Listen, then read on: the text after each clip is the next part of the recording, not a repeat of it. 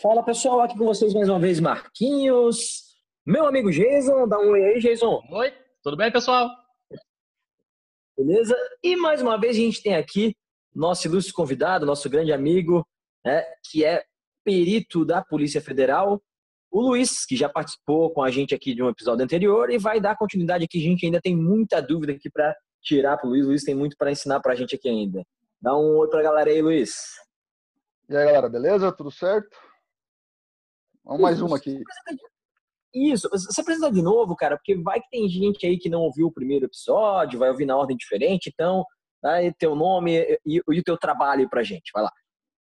Ah, meu nome é Luiz Esprícigo Júnior, eu sou perito criminal da Polícia Federal desde 2006, é, fiz biologia junto com o Jason e com o Marquinhos, a gente é, já, já se conhece desde a época de faculdade, e eu entrei na polícia em 2006, fiquei durante sete anos lotado no Mato Grosso do Sul. Depois fui para Curitiba, fiquei alguns anos em Curitiba e vim para cá. Depois de, de dos anos em Curitiba, vim para cá assumir a direção do Instituto Nacional de Criminalística. É um, é um currículo e tanto, né? Então, gente, uh, o Luiz foi convidado, né? É um grande amigo nosso tal, mas ele foi convidado aqui para esses dois episódios do Vencenciar, porque o Luiz trabalha com perícia criminal e os episódios são sobre ciência forense, que a gente já no primeiro episódio definiu. Então, quem quiser entender do que se trata, o que faz um cientista forense, né, o Luiz deu uma aula para a gente no episódio anterior. E a gente vai dar continuidade aqui. Como eu comentei anteriormente, é, a gente sempre, quando decide um assunto aqui, eu e o Jason para gravar, a gente sempre dá uma estudada né, antes e tal. E aqui é basicamente uma entrevista com o Luiz, né? Tirando dúvidas com ele. Mas, Luiz, nessa, nessa nossa pesquisa aqui sobre o assunto, né? Eu encontrei o, o, primeiro livro, né? Encontrei uma referência, o primeiro livro considerado, o primeiro livro de ciência forense da história. Um livro escrito por um juiz chinês chamado Song Si, no século XIII, cara. É... Você já ouviu falar desse livro, não? Não, eu nunca tinha ouvido falar desse livro, você comentou comigo dele antes. Achei muito interessante a referência. A gente aqui no Ocidente não tem muito hábito de, de buscar bibliografia e, e coisas do Oriente, né? Mas a, a, o desenvolvimento tecnológico deles, a ciência deles lá são, são muito avançadas. Nunca tinha ouvido falar.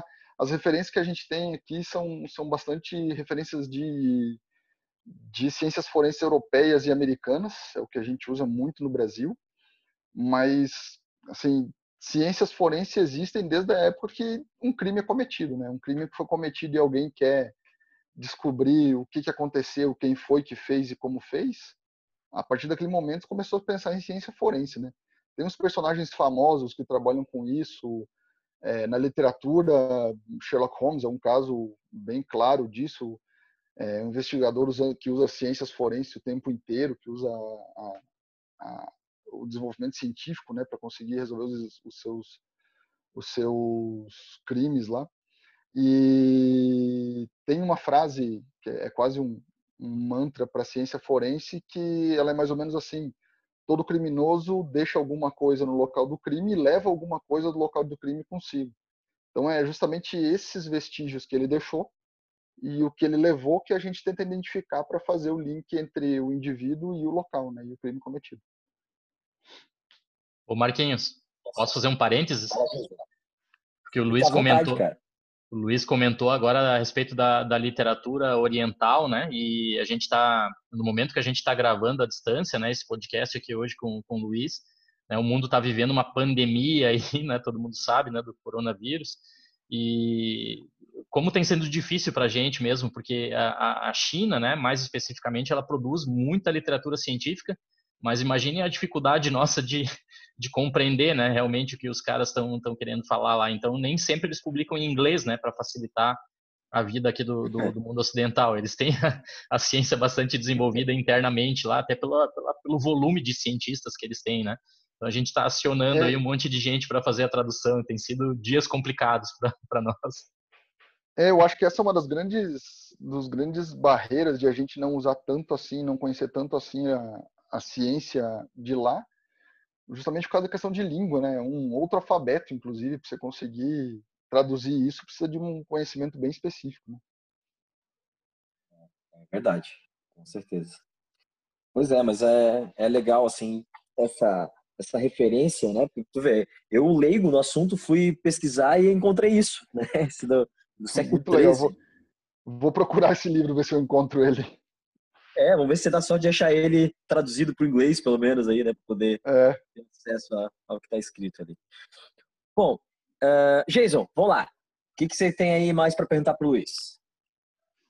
Então, como a gente comentou no, no, finalzinho do episódio anterior, escutem lá, pessoal, que foi muito interessante, uma aula fantástica de ciência forense, de genética forense. Uh, né, a gente fica escutando o Luiz explicar as coisas todas e eu, eu fiquei né, pelo interesse específico ali de trabalho, bem interessado mesmo na, na questão da, da, proteção ética que tem com os dados do, das pessoas, a, a, até foi uma pergunta tua, né, Marquinhos, com as amostras que são encontradas nos locais, essa questão do cabelo, né, que aparece tanto em, em filmes, é utilizado aí na, na, na no, no, cinema, né? E eu queria saber, Luiz, então relacionado a esse assunto, a gente também vê muito no, no, cinema aquela história, no cinema ou nos, nos programas, né, Discovery Channel, aí, Discovery Science, muito o, o policial utilizando o, o, cachorro, né, passeando com ele para é, né, no, no, seu dia a dia, assim como cientista forense. Isso ainda é, é utilizado ou, ou o cachorro já caiu em desuso? Existe a, a parte da robótica, da, da inteligência artificial já já é, passou esse olfato super aguçado que os cãezinhos têm ou eles ainda estão bastante em voga aí no trabalho de vocês? Então, cara, eles são, eles são muito utilizados. É, na, na área de perícia, especificamente, a gente usa eles muito pouco, porque para perícia a gente precisa ter uma resposta objetiva é, do, do, que ele está tá lendo, né? Mas na, na polícia ele é muito utilizado a, a Polícia Federal tem, tem canil e esse canil ele, ele, ele cria praticamente dois tipos de, de cães aqui. Um é para identificação de drogas, de narcóticos, maconha e cocaína principalmente, é, e o outro é para identificação de explosivos. Então eles são treinados e são cães é, diferentes, né? Um, um cão que, em, que é treinado para identificação de drogas é diferente do cão que é treinado para explosivos. E, assim, para esse tipo de função, eles funcionam muito, mas muito bem mesmo. É, eu lembro, eu trabalhei durante a Copa das Confederações é, em grupo de bombas explosivos lá em, em Fortaleza. Fui, fiquei em missão lá e toda vistoria que a gente ia fazer prévia a algum evento, em algum local, seja hotel, onde estavam as, as delegações, seja no próprio estádio onde ia acontecer a, o jogo, a gente sempre fazia vistoria acompanhado desses cães farejadores para explosivos. É, o olfato deles é fantástico, a sensibilidade deles é gigantesca, que na maioria dos casos superem muito a nossa visão. Eu lembro de um local de treinamento de uma delegação que a gente foi fazer a, a vistoria e o cachorro indicou num banheiro um mictório e ele não saía dali de jeito nenhum a gente começou a procurar o porquê, para tentar entender mesmo, né, que no visual se viu que não tinha explosivo nenhum e tal, e a gente foi ver que tinha um produto de limpeza que era utilizado ali para aquele mictório específico que tinha no seu componente um componente de um explosivo específico que o cachorro tinha sido treinado. Então ele identificou o cheiro daquele componente no produto de limpeza do mictório. A, a sensibilidade deles é muito grande. E para drogas eles funcionam muito bem mesmo. Algumas polícias do Brasil trabalham com identificação de corpos, identificação de cadáveres, então eles treinam os cães para identificar é, os odores da putrefação, né? A putreficina e cadaverina, e, e funcionam muito bem. A, a Polícia Civil de Santa Catarina tem um. Agora não lembro se é a Polícia Civil de Santa Catarina ou se é o Bombeiro de Santa Catarina.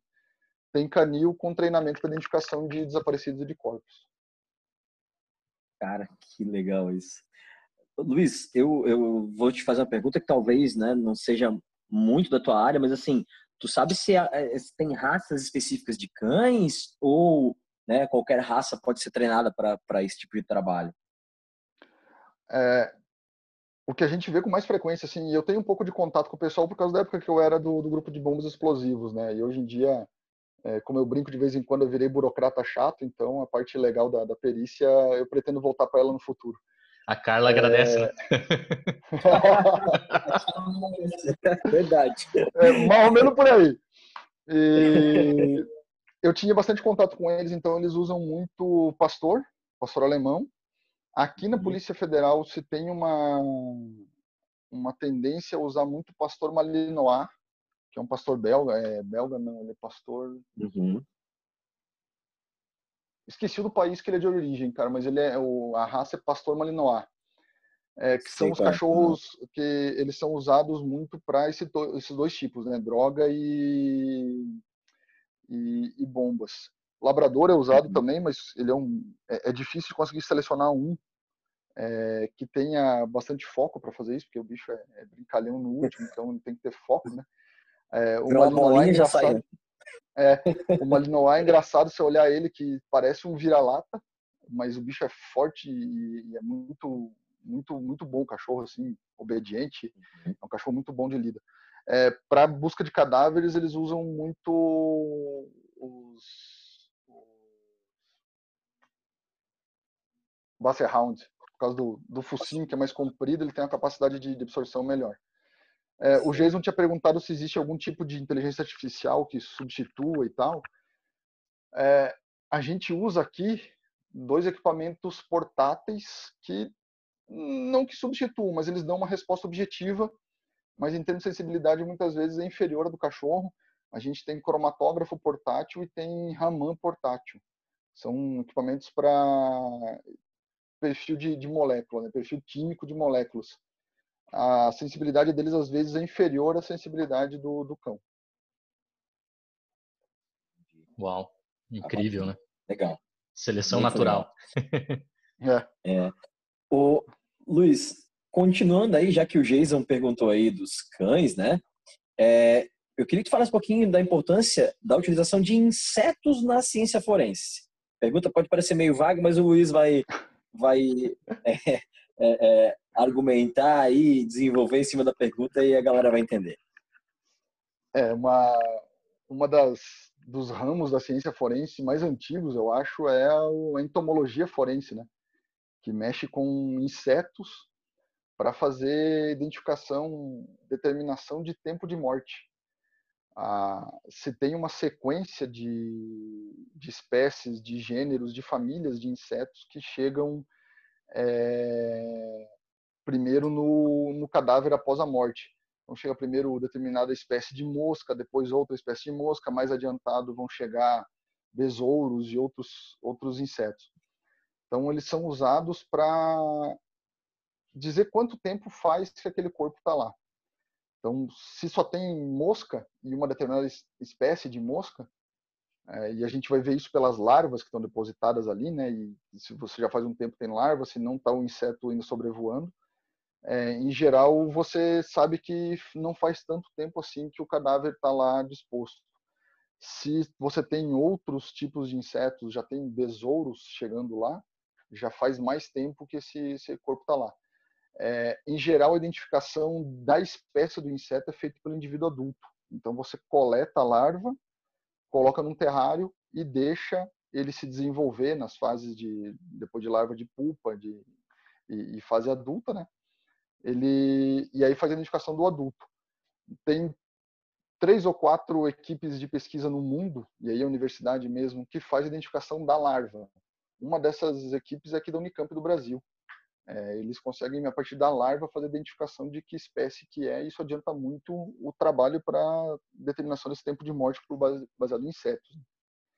É, tem alguns casos de inseto aí fugindo de tempo de morte.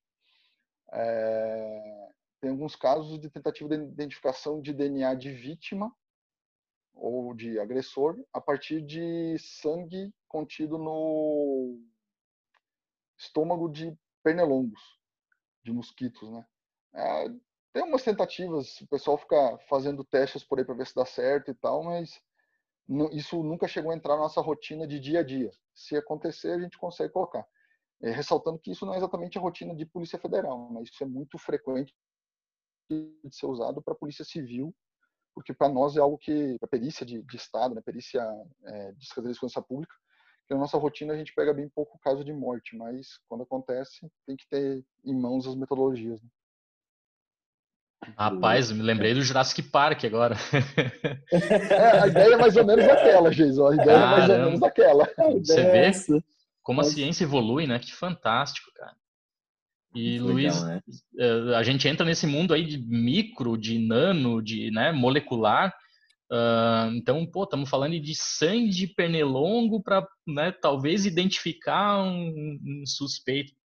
Uh, vocês... É, sangue da pessoa que tá dentro do pernilongo, né? É, é, isso, isso. Menor ainda, né, na, na escala. E é, a, gente trata, a gente trata numa escala é, aqui, tem, tem alguns peritos que são muito fãs disso, e uma área que está se desenvolvendo muito, que é a área de microvestígios. É, pólen, fungo, esporos de fungos, uh, o próprio DNA, né? O micro, micro sedimento encontrado em algum lugar e tal.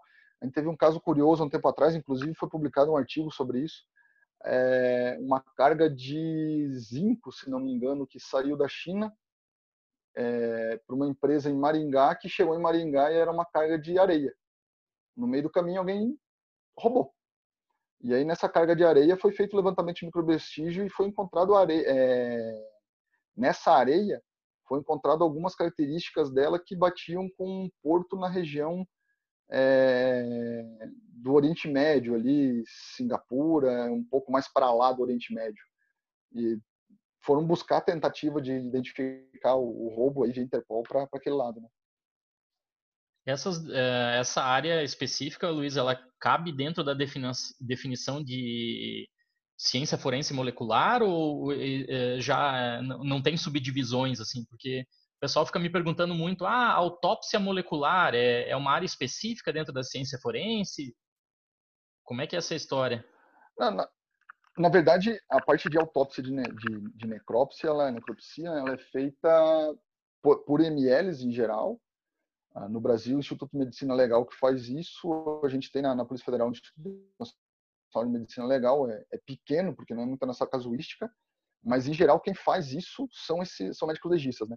É, a identificação a partir de, de feto, identificação de natimorto e coisa do gênero, sim é feito.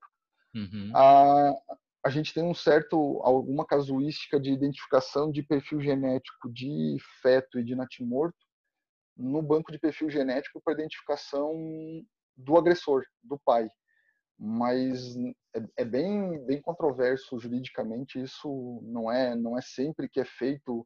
Em geral, precisa de autorização judicial e tal. Não é uma área específica, mas quem em geral trata com isso é o pessoal de ML. Mas então é, são duas coisas distintas, né? Que nem como você estava explicando ali antes, ah, dá para tentar identificar pelo pólen e tal, porque as pessoas associam muito, ah, o pólen é pequeno, ou vai ter ali uma, um, um, um, sangue dentro de um pernilongo de uma pessoa, isso é uma quantidade muito pequena e elas associam instantaneamente isso a molecular. Na verdade, não tem nada a ver, então, né? A autópsia molecular é um, é um ramo aí que, que, que trabalha com fetos ou com a parte embrionária, mas é distinto é. dessa outra área da mais de tentar identificar por, por coisas pequenas. Isso, na, pólen, na, verdade, assim, é, é, é, tudo. A, a, gente considera tudo que saiu do, do macro e do meso um micro vestígio. O molecular está dentro de um microvestígio, mas é uma área muito específica. Né? E a nossa atuação em termos de, de necrópsia, nesse caso, de autópsia, é, é bem voltada para a identificação da pessoa, do indivíduo, e é muito feito por ML. Entendi. Luiz, a gente estava falando, você comentou aí, fala identificação e tal. É, né, ainda nessas, nesse estudo aí, a gente até conversou um pouquinho antes aqui de começar a gravar, sobre identificação de vítimas, né? Porque às vezes, né, uma, uma, uma pessoa né, morreu por algum motivo e se achou ali o, o corpo, né? E, e não tá, né, faz muito tempo e tal, e tem que fazer, tem que usar algumas metodologias para tentar identificar esse corpo, né? Eu queria que tu falasse um pouquinho para a gente sobre isso e sobre a tua experiência aí, né, nesse trabalho, né? A gente comentou aí sobre o artigo lá que eu li sobre Brumadinho e tal, eu queria que tu falasse um pouco sobre isso. É, a, a atuação da Polícia Federal é muito voltada para esse tipo de identificação para os casos de DVI, né? é, é, desastres em massa. A gente tem dois casos bem, bem característicos aqui dentro da Polícia Federal de atuação, que foi o caso da Air France e o caso da, de Brumadinho, que acabaram... Todo caso de DVI é aquele caso em que estoura a capacidade local de atendimento na quantidade de vítimas. Então, por exemplo, você pegar uma cidade do interior que tem um ML aí que suporta um ou dois corpos por vez e ter um, sei lá, um capotamento de um ônibus e você tem 40 mortos de uma vez só, isso se torna um caso de DVI. É um desastre de vítimas em massa, né? É algo que vai estourar aquela capacidade.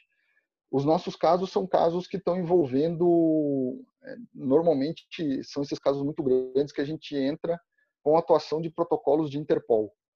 Então, ele, ele trabalha com alguns pontos específicos dentro desse caso. Citando Brumadinho, por exemplo, a gente tinha quatro áreas distintas de atuação. É, tínhamos o local, onde o corpo era encontrado, e nesse local era importante você relacionar os vestígios que tinham naquele local próximos à vítima. Então, as primeiras vítimas foram encontradas, a gente não tinha conseguido ainda montar todo o protocolo DVI para fazer identificação, e estava começando a chegar no IML o corpo e o que tinha sido encontrado no local, mas sem vínculo com aquele corpo. Então a gente botou um perito junto com a equipe de resgate em tempo integral, todo o tempo que uma equipe de resgate estava lá, tinha um perito da PF junto é, quando identificava um corpo, aquilo passava a ser tratado como um local, aqui na, na, na perícia a gente chama de local de crime. Hum, claro que ah, era uma situação distinta, né, era uma situação de tentativa de identificação, mas justamente por levar a metodologia de local de crime, a gente começou a conseguir fazer link entre o corpo que tinha sido encontrado e a documentação que estava próxima. Então, muitas vezes a pessoa estava com carteira e tal, e isso foi sendo arrastado, foi sendo separado por questão de metro, e nessa triagem, eram feitos quadrados, transectos, e nessa triagem você identificava que o corpo X estava com o documento X linha, X duas linhas, X três linha próxima, e mandava isso para ML. Essa era a primeira, a primeira forma de confronto de documentação para tentar identificar. Era uma identificação macro. macro.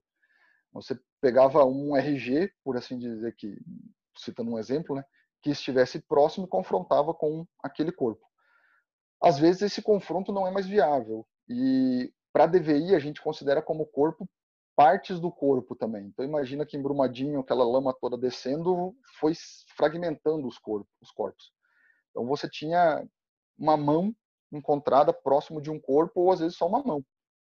Essa mão vai ser tratada é, como um cadáver. Até encontrar o restante dela, aquela mão é um cadáver esse cadáver vai ser identificado o passo seguinte para identificação, já que você não consegue fazer por documentação, por identificação macro, é por identificação papiloscópica. Muitas vezes a identificação papiloscópica já está prejudicada por causa da decomposição, você não consegue mais fazer, você não consegue mais reidratar, você não consegue mais identificar a papiloscopia que está ali. Se é só uma mão, você vai ter que passar a fazer identificação por DNA, não tem outra saída. Quando é um corpo é, mais completo, você, antes de ir para o DNA, que normalmente é a última tentativa, para confrontar com um parentes e coisas do gênero, é, você tenta fazer identificação por é, fratura. Então, um raio-x que a família tem em casa, leva para o ML e lá no ML encontrou uma perna só no local e trouxe para o ML. Essa perna tinha uma fratura com determinada característica já cicatrizada e tal, mas tinha um raio-x de quando ela aconteceu. Você fazia o confronto disso e identificava que aquela perna fazia parte daquele indivíduo é, em vida, né? Ou por é, arcada dentária, era feita a identificação. Então, a, o DVI você tem ali três, três ou quatro fases diferentes: local, o pós-mortem, o antemortem, que é quando você vai fazer essa relação de documentação que, o, que, que a vítima tinha antes da morte com o que você tinha ali, e a quarta fase é o confronto. Então você tem levantamento de vestígios do corpo lá no local, depois do corpo no ML, levantamento de informações que a família traz e o confronto disso para tentar chegar a quem é. O último caso, a última tentativa é o DNA. Né? Aí o DNA seria necessário extrair mostra, a amostra dos, dos parentes vivos, no caso, para fazer comparação. Isso, isso. A nossa grande atuação no, laboratório, no, no caso de, da Air France, o avião caiu no meio do, do Atlântico, os corpos foram ah, sendo encontrados com um intervalo bem grande, e aqui o laboratório do, do Instituto Nacional de Criminalística ele serviu como base para levantamento de DNA dos parentes.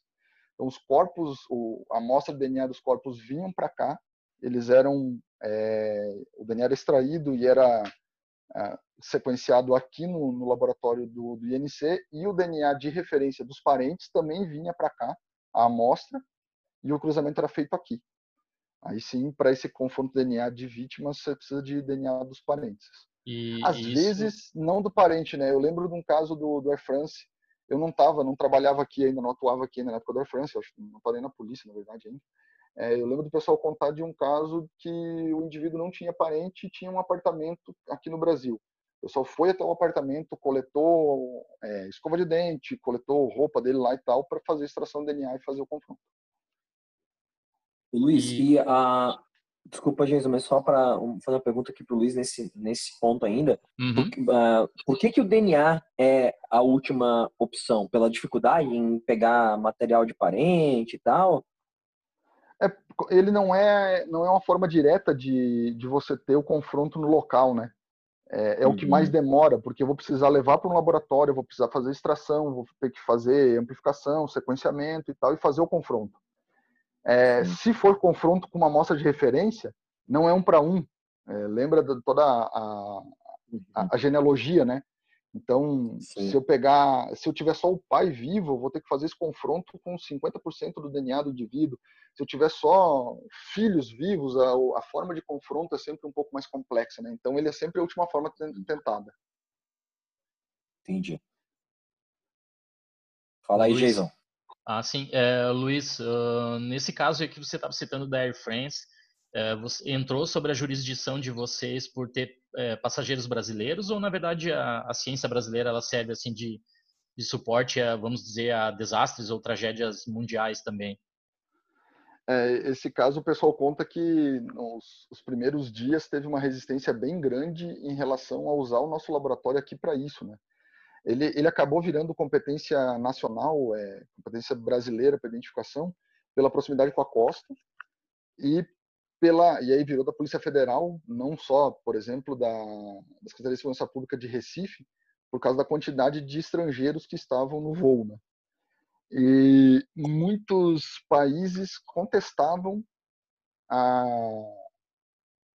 a metodologia, o rigor científico do laboratório DNA aqui do, do Instituto de Criminalística. Alguns países não queriam mandar para cá o material genético dos parênteses para fazer extração, queria que fosse feito lá. E aí chegou uma hora que se bateu o martelo que ia ser tudo aqui, que ficou comprovado que a gente já tinha toda a metodologia definida, tudo seguindo o rigor científico internacional e tal, e que poderia fazer os exames aqui. Mas foi teve um, um certo é, impasse político aí na história de quem faria e quem, de quem seria a competência em relação à, internacional. Né? Ah, mas muito legal, né? Ciência brasileira aí se mostrando sim, sim, sim. eficiente Hoje em nível mundial. Tem, é, já tem alguns anos que tanto o laboratório de química do Instituto Nacional de Criminalística quanto o laboratório de DNA são acreditados pela ISO 17025, que é a, a norma ISO que regulamenta laboratórios forenses. A gente primeiro era acreditado por um organismo acreditador americano e do ano passado para cá, a nossa acreditação passou a ser pelo Imetro. A gente foi laboratório de, de ensaio para o Imetro. Para o Imetro aprender a fazer acreditação na ISO 17025, eles nos usaram como referência. Como a gente tinha acreditação já no, nos institutos internacionais, agora a gente acredita pelo Imetro com a expertise criada pelos por, por eles ali dentro, analisando o nosso caso. Jason, acho que você tem mais uma pergunta ainda para o Luiz, né? Para a gente não estourar muito tempo aqui. Tem mais uma, uma coisa que você queria perguntar aí? É, tem mais várias. Vou selecionar uma então. Cara, é fascinante. Bom, eu, vou ficar, eu vou ficar ouvindo esse podcast várias vezes, porque é muito legal aprender com isso. Na verdade, a gente já pode combinar aqui que a gente vai estudar mais daqui a uns dois, três meses, a gente chama o Luiz de novo, né, cara? A gente sabe dele de novo. É, assim, é, a gente está falando muito da nossa área de formação aqui, né, cara? Que é biologia e que é, que é a área de molecular, né? Mas a, a área de ciências forenses, ela engloba muitas outras áreas diferentes.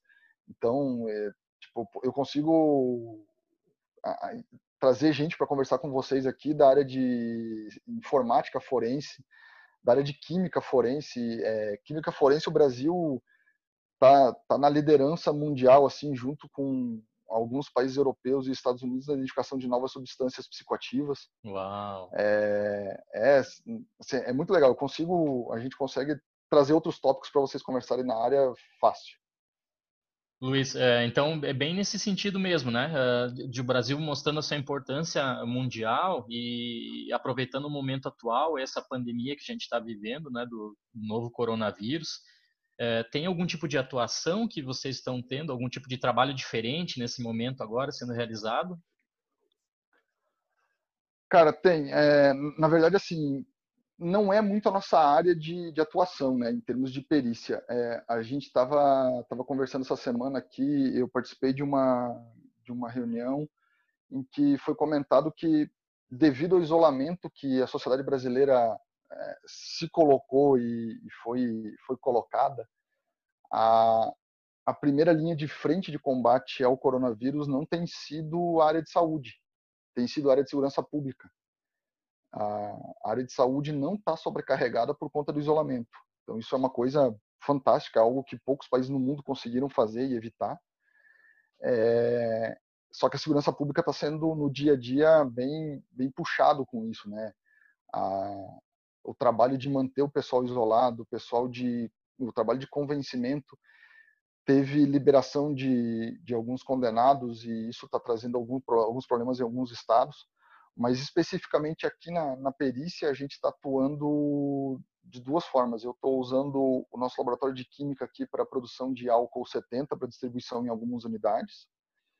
É, pessoal que está precisando para fazer higienização está tá pegando álcool 70 conosco. A gente tem álcool é, etanol 95, tem álcool para análise, etanol para análise. Eu estou fazendo diluição dele e distribuindo para algumas unidades que estão precisando fazer limpeza, né? E o nosso laboratório de genética daqui e a gente tem um laboratório de genética também é, em convênio da Polícia Federal com a PUC do Rio Grande do Sul, em Porto Alegre. Os dois estão à disposição do Ministério da Saúde para fazer exame molecular de coronavírus. Hum, a gente está em tratativas para ajustar o nosso protocolo, não é o nosso protocolo, né? não é o que a gente faz no dia a dia. A gente tem equipamento para isso, a gente tem o PCR necessário para isso. É, e a gente está em tratativas, provavelmente semana que vem, a gente deva começar a fazer os exames de coronavírus aqui no laboratório da, da Polícia Federal daqui e talvez no do Rio Grande do Sul.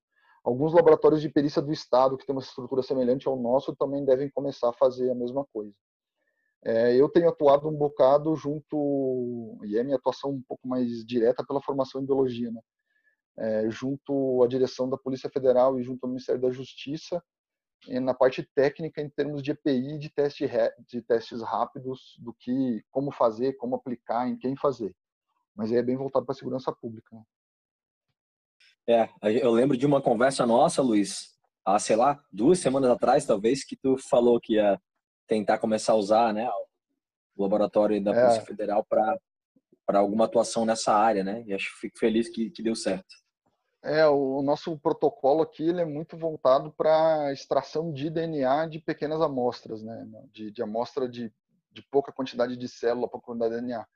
Então a gente teve que passar um tempo aí estudando e adequando o nosso protocolo à extração de RNA que é feita para o teste de coronavírus. Mas eu acho que, que vai dar para fazer sim. Na, nessa semana devo ter, devo ter novidades sobre isso e acho que a gente consegue começar a fazer. Que bacana, bacana. Luiz, Jason, para a gente finalizar aqui, eu queria perguntar para, né, queria que o Luiz dissesse para a gente como é que faz para ser um cientista forense, para fazer o que o Luiz faz, né, para ser um perito né, dentro dessa área de ciência forense. O que que, que, que precisa, cara precisa fazer, que formação precisa ter e tal. Então, a gente tem é, a, a, primeira premissa é ter, é, é ter uma graduação, né, ser bacharel é, em algumas áreas de formação. é, consigo citar de cabeça que nós temos, na verdade, 19 áreas de formação distintas, 18 áreas de formação distintas. Mas é, 18 áreas de concurso, desculpa, não são de formações. Porque algumas das áreas têm a mesma formação. Por exemplo, área 2 é para engenharia elétrica, mas a área 17 também é para engenharia elétrica. Qual é a diferença? Uma está voltada para a área de eletrônica e a outra está voltada para a área de potência, para a área de transmissão de energia elétrica e coisa assim. É, área 8 é biologia, área 19 também é biologia, mas uma é voltada para a ecologia, ela foi criada recentemente, nunca teve é, concurso para a área 19, provavelmente quando a gente conseguir ter um novo concurso, vai ter concurso para a área 19, e a área 19 engloba farmácia, biologia, biomedicina, que é voltada para a parte molecular mesmo. Então, a gente desmembrou as duas, né? Ah, tem formação em informática, em contabilidade, em, é, contabilidade e economia junto, farmácia, química, engenharia química, que é junto com farmácia a entrada. Então, tem que ter formação em alguma dessas áreas específicas para atuar. É, para você poder fazer o concurso. Fez o concurso, vai ter um curso de formação de quatro meses e meio na Academia Nacional de Polícia aqui em Brasília, e depois você vai ser lotado em alguma das unidades de criminalística do Brasil. Nós temos 50 unidades espalhadas.